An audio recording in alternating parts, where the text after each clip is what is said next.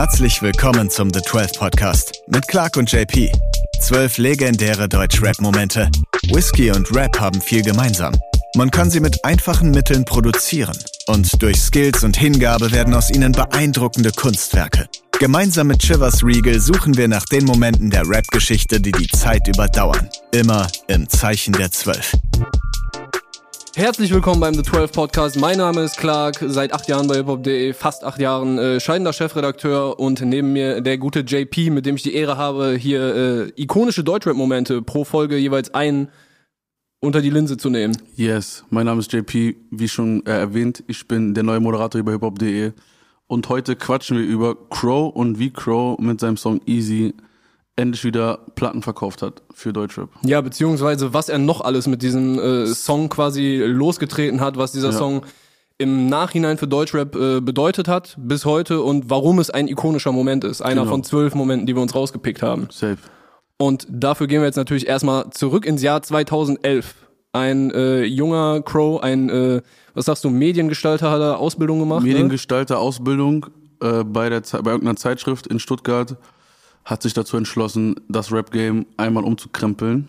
Ja, ich weiß nicht, ob so eine bewusste Entscheidung war, aber er hat auf jeden Fall frischen Wind reingebracht. Safe, safe. Denn äh, ja, die, die Situation 2011, Deutschrap, ein paar Labels mussten zumachen in den letzten Jahren. Agro gab's nicht mehr, Optik gab's nicht, Boss Music gab's nicht mehr. Aber äh, Chimperator, vorher eher so ein kleineres Label, ne, äh, hat sich dann, hatten schon die Orsons, Genau. die hier und da, glaube ich, äh, weiß ich gar nicht, bin ich nicht so im Thema, aber schon so ein paar äh, kleinere Hits hatten. Ja, die waren auf Und jeden Fall schon gut am Start, würde ich mal sagen. Also Safe appreciated, Künstler, auch safe. als Künstler, sehr wilde Truppe bis heute. Und dann kam Crow dazu, der zum neuen Zugpferd dieses Labels wurde und ja, halt Deutschrap befruchtet hat. Und äh, ich pack frischen jetzt, Wind reingebracht hat, würde ich sagen. ich pack jetzt mal direkt einen äh, großen Vergleich aus. Ich würde sagen, Crow ist am Kreuz für die Sünden gestorben, die Deutschrap danach auch begangen hat. In Sünden meine ich jetzt gar nicht werten, sondern äh, es war ja damals voll das große Thema, dass Crow, dieser der Junge mit der Panda-Maske, auf einmal Pop Ja. und Rap miteinander mischt. so ein bisschen einfach auch frei denkender in die Musik geht, das Ganze nicht zu ernst nimmt, würde ich mal sagen. Und damit auch äh, neue Zuhörer für sich oder für die, für, für das Genre einfach äh, gewinnen konnte. Und ich glaube, würde da, oder ich würde behaupten, es fing halt auch mit dem Song Easy an. Ja, Savings mit Mit Easy an. Also, von Easy. Ein Überhit so gewesen. Erste Mal wahrscheinlich äh, mit Materia und Casper so der Eck gewesen, wo dann auch großes Female-Publikum angezogen worden ist. Ich würde auch behaupten, eine jüngere Zielgruppe Ja. mit reingekommen ist, was am Ende natürlich, äh, also wovon am Ende natürlich die ganze Hip-Hop-Szene in Deutschland profitieren konnte. Ja, definitiv. Crow war auf jeden Fall vorher schon am Start, hatte, als Easy rausgekommen ist, gab es schon das Mixtape äh, Meine Musik, wo unter anderem Stimmt. einmal um die Welt drauf war, der glaube ich auch später nochmal auf äh, Rayop, dem Album dann Genau. re-released wurde. Und das gab's alles noch als Free-Download, das ist über Cars zu Chimperator gelangt, dann ist Crow da gelandet und der ikonische Moment, den wir uns rausgesucht haben, ist halt das Video, eigentlich der Song, das Release von Easy. Safe. Weil das ist quasi dieser, dieser Knall gewesen für, für eine Entwicklung, die schon da war. Äh, Du hast gerade Materia, glaube ich, auch schon erwähnt. Genau. Materia hatte sein Album zum Glück in die Zukunft äh, im Jahr zuvor rausgebracht, 2010. Casper hatte auch schon äh, ein Album rausgebracht, was ja mit den Deutsch-Rap-Konventionen ein bisschen gebrochen hat. Safe, safe. Aber Crow und Easy ist dieser eine Moment, wo alle gedacht haben, okay, was passiert jetzt hier? Und der auch polarisiert hat. Ne? Das, das ist auch häufig so ein Faktor bei den großen Momenten, dass halt äh, die alten Leute kommen vielleicht nicht drauf klar. Also Ich will jetzt gar nicht, soll auch gar nicht abwertend klingen. Ne? Also ich meine, die alten Leute, die haben viel, Aber es war schon was, woran man sich erstmal gewöhnen musste, Ja. würde ich behaupten. absolut. Was hast du denn empfunden, als du den Song das erste Mal gehört hast? Boah, am, beim ersten Mal, ich weiß, ich weiß es halt echt noch ganz gut, ne? Ich war damals in Aachen am Studieren und äh, hatte immer Mühe und Not, Leuten zu erklären, dass äh, Rapper halt, also kennst du diese Vorurteile, ne? Rapper, ja, die wollen doch alle nur meine Mutter ficken und sind so asozial und so Mhm. weiter. Safe. Und äh, das war dann ein Song, den ich halt den Mädels damals so gezeigt habe und gesagt, nee, guck mal hier, es geht auch so, Da ne? auch Der, er mischt das so miteinander, das ist alles äh, ganz süß. Aber als dann so der Erfolg kam, so, ich, ich bin halt so ein scheiß Opportunist, ne? Also als er immer erfolgreicher wurde, habe ich dann irgendwann so, ja, nee, kann ich jetzt nicht mehr pumpen. so, ja. Ja, so einer bin ich, tut mir leid. Nee, ich muss ehrlich sagen, umso größer, also wenn ich den vorher schon gefeiert habe und umso größer er dann wird, umso mehr feiere ich dann, glaube ich, auch mit, Alter, muss ich Ja. sagen. Ich muss sagen, als ich das Video das erste Mal gesehen habe, vor allem, also als die Single rauskam, das Video kam raus, so, ich weiß noch ganz genau, ich war zu Hause, habe mir das angeguckt und dachte mir, okay, krass, irgendwie ist es was ganz anderes, was, was ich vorher auch nicht gedacht hätte, dass ich es feier, aber ich habe es gefeiert, muss ich ehrlich zugeben, so.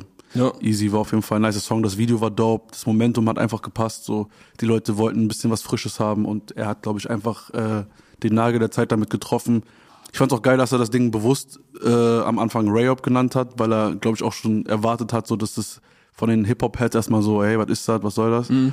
Und damit hat er so ein bisschen den Wind aus den Segeln genommen, fand ich auch ganz clever, ehrlich gesagt. Hat nicht so gut geklappt, ne? Hat Also, natürlich, äh, hat nicht geklappt, so, aber am Ende war er trotzdem offen genug und hat gesagt, ey Leute, so, es ist Rayop, chillt mal ein bisschen. ja.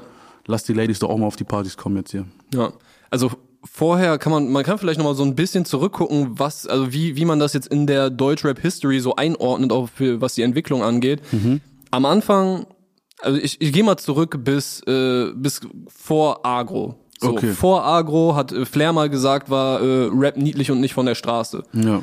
Dann kommen Bushido, Flair, Sido. Rap ist auf einmal, jetzt, jetzt kommt Rap von der Straße. Rap ist Agro. So, du kannst dieses Label Agro einfach draufstempeln. Ja, Agro und Frankfurt würde ich auch noch mit reinziehen, so, so Azad Boss Music war auch Ja, Straße. ja, so, ja, aber safe. War, genau. Die sind dann gekommen und haben äh, das niedlich und äh, nicht von der Straße in von der Straße umgewandelt. So, dann kommt irgendwann Haftbefehl, der nochmal noch mal einen ganz anderen Slang reinbringt. Ja.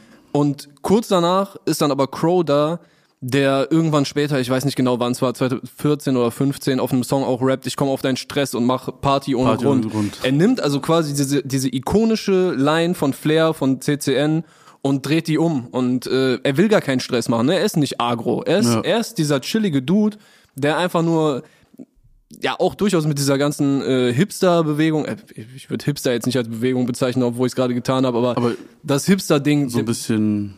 Ich würde Ja. es tatsächlich, also ohne das jetzt künstlerisch vergleichen zu wollen, hat das aber für mich so ein bisschen so dieses, als Kanye auch so dieser Nerd, so weißt du, Pink Polo, will gar nicht Gangster sein zu einer Zeit, wo in Amerika eigentlich nur so Streetmusik gefragt war. Und er hatte dann einfach so die Guts zu sagen, ey, nee, ich will das gar nicht sein, so ich will was komplett Neues machen, ich mache mein Ding. Ohne das jetzt, wie gesagt, musikalisch vergleichen zu wollen, hat das für mich aber auch so ein bisschen, war das so ein bisschen ähnlich, würde ich Ja. schon fast behaupten. äh, wann, wann war es? 2007 war das, als äh, in, in Amerika quasi diese Wachablösung war, ne? Als Kanye und 50 Cent so am gleichen Tag ihre diesen, Alben. diesen Beef da hatten, genau. Glaub, ja, Oder das- dieses Battle hatten, wer mehr verkauft, wenn 50 meinte ja, wenn ich mehr verkaufe, höre ich auf zu rappen. Curtis. Curtis gegen äh, Graduation.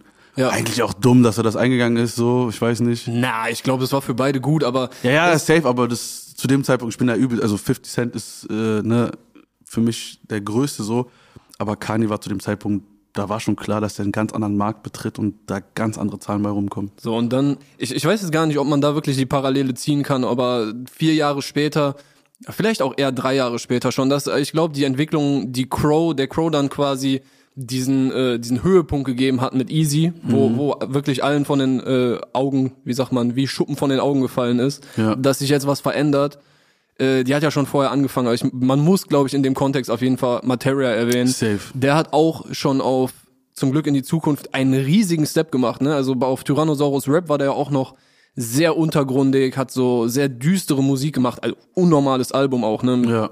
kranken Beats so, gar keine Frage. Aber dann setzt er sich halt mit The Crowds hin, äh, die vorher Stadtaffe von Peter Fox gemacht haben und scheißt auch auf alles, was Deutschrap zu dem Zeitpunkt eigentlich ist Ausgemacht hat auch. bringt, äh, arbeitet auch mit Autotune auf, äh, auf ähm, verstrahlt, äh, macht poppige Hooks, aber die Parts halt immer voller Safe. Rap mit äh, super vielen Referenzen quer durch die Popkultur und äh, ja und dann aber Hooks, die gut ins Ohr gehen. Hat auch, glaube ich, äh, mit dem Album viele Leute außerhalb des Hip-Hop- und Rap-Kosmos erreicht einfach. So und ich glaube, das ist halt auch der Punkt, den man äh, mit Materia und Casper dann Crow gut schreiben äh, n- nicht nur muss, sondern sollte und auch Ja, gerne safe. tut mittlerweile. Ne? Also es gab Zeiten, da waren die Leute ja sind nicht so gut drauf klargekommen.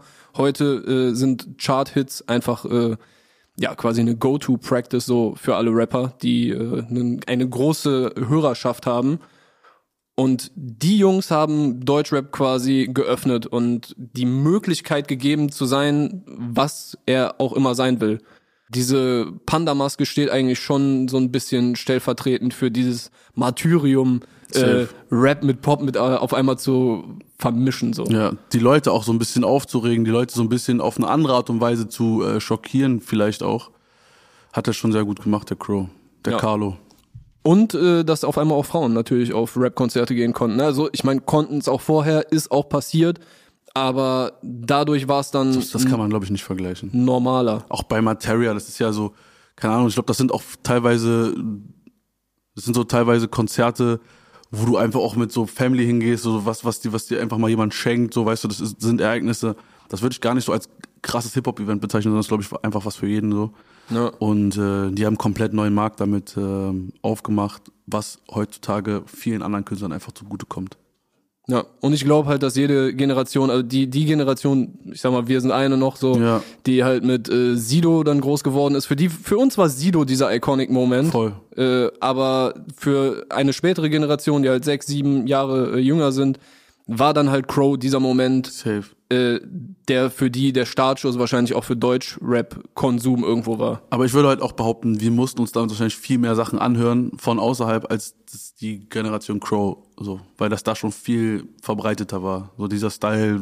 Ich weiß noch, wenn du damals mit Baggy-Hose rumgerannt bist, dann war das schon so, hey, was, macht der da? Die, wieder die? Hip-Hopper. Ja, so weißt du, das war, wurde noch so belächelt. Und äh, bei Crow war es dann einfach schon viel, viel, viel entspannter. Ja. Ja, hervorragend. Ich hoffe, wir konnten euch einen kleinen Einblick darum, äh, da rein geben, warum Crow äh, ein sehr wichtiger Akteur der Deutschrap-History ist und was genau man ihm, Materia, Casper und natürlich ein bisschen früher auch Siggi äh, zu verdanken hat. Safe. Und äh, ja, in der nächsten Folge knüpfen wir uns ein anderes Phänomen vor. Viel Spaß und äh, falls euch gefallen hat, lasst Like da, lasst Liebe da. Tschüssi.